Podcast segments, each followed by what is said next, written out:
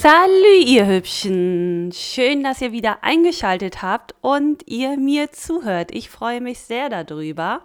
Heute die 21. Podcast-Folge und das Thema ist, ist die Scheidung eine andere Seite des Unglücks? Fragezeichen. Ja, das äh, Unbekannte auf der anderen Seite, das du ja noch nicht kennst, äh, der Scheidung kann sich, ja, ich würde sagen, beängstigend anfühlen. Und diese Angst kann uns manchmal in unglückliche oder in ungesunden Ehen festhalten. Denn ja, wir haben noch nie eine Scheidung durchgemacht. Ähm, wir wissen nicht, wie es auf der anderen Seite aussieht. So ist es. Und ähm, keiner spricht darüber. Wir hören oft auch einfach nur, ja, die schlechten Seiten. Wir hören Freunde, die sagen, oh, das ist alles so anstrengend und jetzt muss ich alles alleine mit den Kindern machen. Und äh, sowieso Generation unsere Eltern oder Generation unsere Großeltern, ähm, die haben sich ja wahrscheinlich auch noch gar nicht scheiden lassen, sind immer noch mit ihren ähm, Mann zusammen und äh, ja, wünschen sich ja auch immer das Beste für das eigene Kind. Von daher spricht ja fast nie jemand positiv über eine Scheidung, außer ich. Und ja, was Frauen oft auch nicht bedenken, sind es die Chancen, die auf der anderen Seite des, in Anführungsstrichen, Unglücks bieten können. Die Scheidung hat mir unglaublich viele Möglichkeiten eröffnet, die ich vielleicht nicht erkannt hätte, wenn ich immer in meiner Ehe geblieben wäre. Ich bin ganz ehrlich, in den Jahren seit äh, meiner Scheidung habe ich das richtige Leben gespürt. Ich habe auf wilden Partys gefeiert und ja, das auch obwohl Corona ist. Ich habe unglaubliche Freundschaften gefunden. Ich habe gespürt, frei zu sein, wie jeden Vogel, den ich getroffen habe. Ich war so unglaublich viel unterwegs. Ich war reisen. Ich war jobtechnisch unterwegs. Äh, mit vielen Freunden habe ich das Wochenende genossen und ich habe immer wieder neue und tolle Leute kennengelernt. Ich habe weiterhin Vollzeit gearbeitet und ich habe sogar mein eigenes Unternehmen gegründet ähm, ja, denk doch mal an die Möglichkeiten, die auf der anderen Seite deiner Scheidung auf dich warten.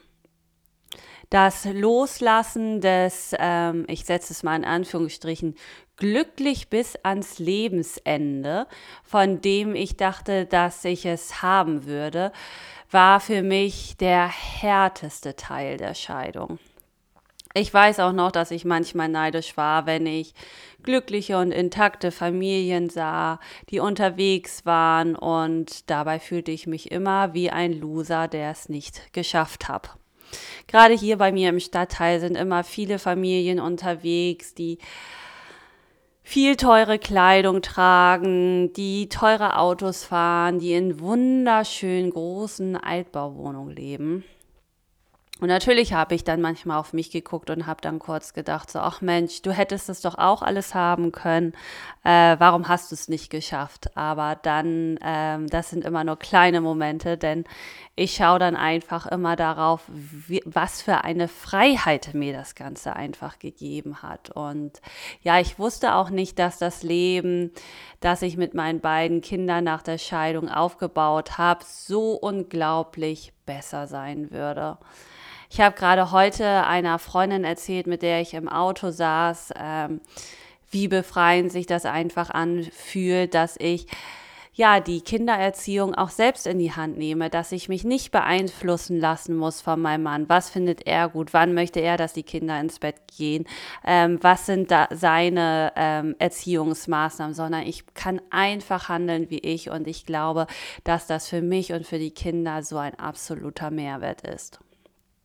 Und ähm, ja, dann habe ich auch immer gehasst, wenn äh, mein damaliger Mann die Kinder hatte und ähm, alle anderen zu mir sagten, oh Gott, jetzt musst du deine Kinder aber bestimmt auch so vermissen, wenn sie bei ihrem Papa sind. Und ehrlich gesagt, nein, habe ich nicht. Äh, nope. Mein damaliger Mann nahm zur Hälfte die Kinder und das war dann einfach meine Zeit, um durchzuatmen. Also die Hälfte der Zeit, wir haben das Wechselmodell, die sind zur Hälfte der Zeit bei mir, die andere Hälfte bei ihm. Und ich habe die Zeit für Freunde genutzt, für mich genutzt und auch hier für mein Herzensprojekt. Ich brauchte einfach diese Pausen, damit ich mich erfrischen kann. Ich kann, konnte mich neu einstellen und ja, ich konnte mich auch verjüngern, ganz klar. Und lange Zeit fühlte ich mich schuldig, weil ich mich so fühlte. Ich fragte mich immer, sollte ich meine Kinder mehr vermissen? Und es ist ja nicht so, dass ich sie nicht vermisse, aber ganz ehrlich, ich habe mich mehr vermisst, dass ich das Ausschlafen, sich um sich selbst kümmern, dass ich mich mit Freunden treffen konnte, ohne Unmengen Geld für einen Babysitter auszugeben. Und ja, ich bin also auch hier, um, um zu sagen, dass der Wunsch oder das Bedürfnis nach einer Pause von deinen Kindern dich nicht, niemals zu einem schlechteren Elternteil macht. Es macht dich einfach nur menschlich. Also in diesem Sinne wünsche ich dir einen wundervollen Tag. Genieße es. Ich freue mich sehr, wenn du mir bei Instagram unter luna-tabuthemen schreibst, ähm, mir ein Feedback gibst, wir in den Austausch gehen. Melde dich sehr gern bei mir. Und bis dahin, au revoir, deine Freundin Luna.